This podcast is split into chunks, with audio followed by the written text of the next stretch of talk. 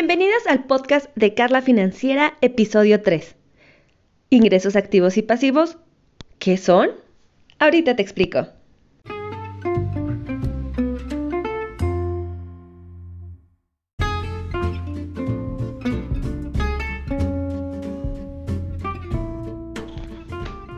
Ganar dinero y vivir cómodamente sin trabajar es el sueño de muchas personas.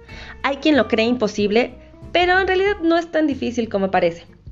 Existen muchas maneras de adquirir activos que te permitan con el tiempo percibir un ingreso constante sin la necesidad de trabajar. A ese tipo de ingreso lo conocemos como ingreso pasivo. Obtener los ingresos pasivos no es fácil ni rápido.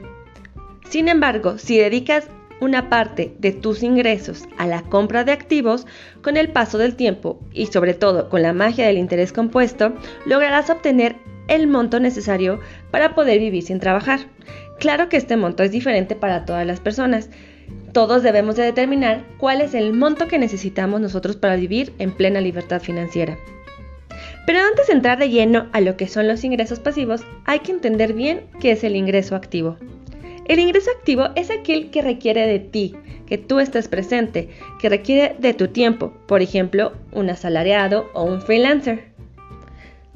El asalariado necesita estar en la empresa para generar dinero y le paguen ese sueldo.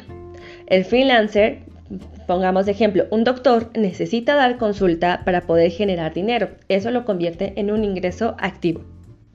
Es por eso que muchos empresarios emprendedores o dueños de pequeños negocios generan ingresos activos, ya que no han logrado que sus negocios funcionen sin que ellos estén presentes.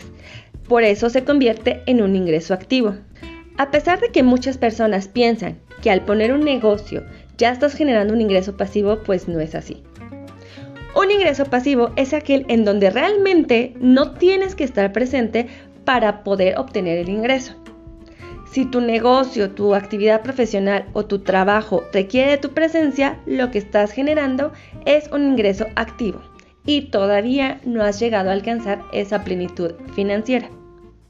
Existen muchas formas de generar ingresos pasivos, entre ellas los CETES y otros bonos gubernamentales que te van generando ingresos pasivos constantes al pagarte intereses. También está eh, comprar ETFs, fibras o acciones en la bolsa que también te van generando ingresos constantes por dividendos y en un largo plazo por la apreciación de las inversiones. Otro ingreso pasivo sería si tú eres dueño de un negocio y has logrado que ese negocio funcione sin que tú estés presente, ya lo convertiste en un ingreso pasivo. Al igual que si generas una canción, un libro y este te genera regalías, también se está convirtiendo en un ingreso pasivo. A lo largo de tu vida adquiere activos que te generen ingresos pasivos, que te permitan que en algún punto tú puedas dejar de trabajar y vivir de ellos. Haz que el dinero trabaje por ti y deja de trabajar por él. Perfecto, pues esto fue todo por el día de hoy en el podcast de Carla Financiera. Encuéntranos en nuestras redes sociales como arroba Carla Financiera en Facebook, TikTok e Instagram. Espero sus dudas y comentarios y nos vemos en el siguiente capítulo. Adiós.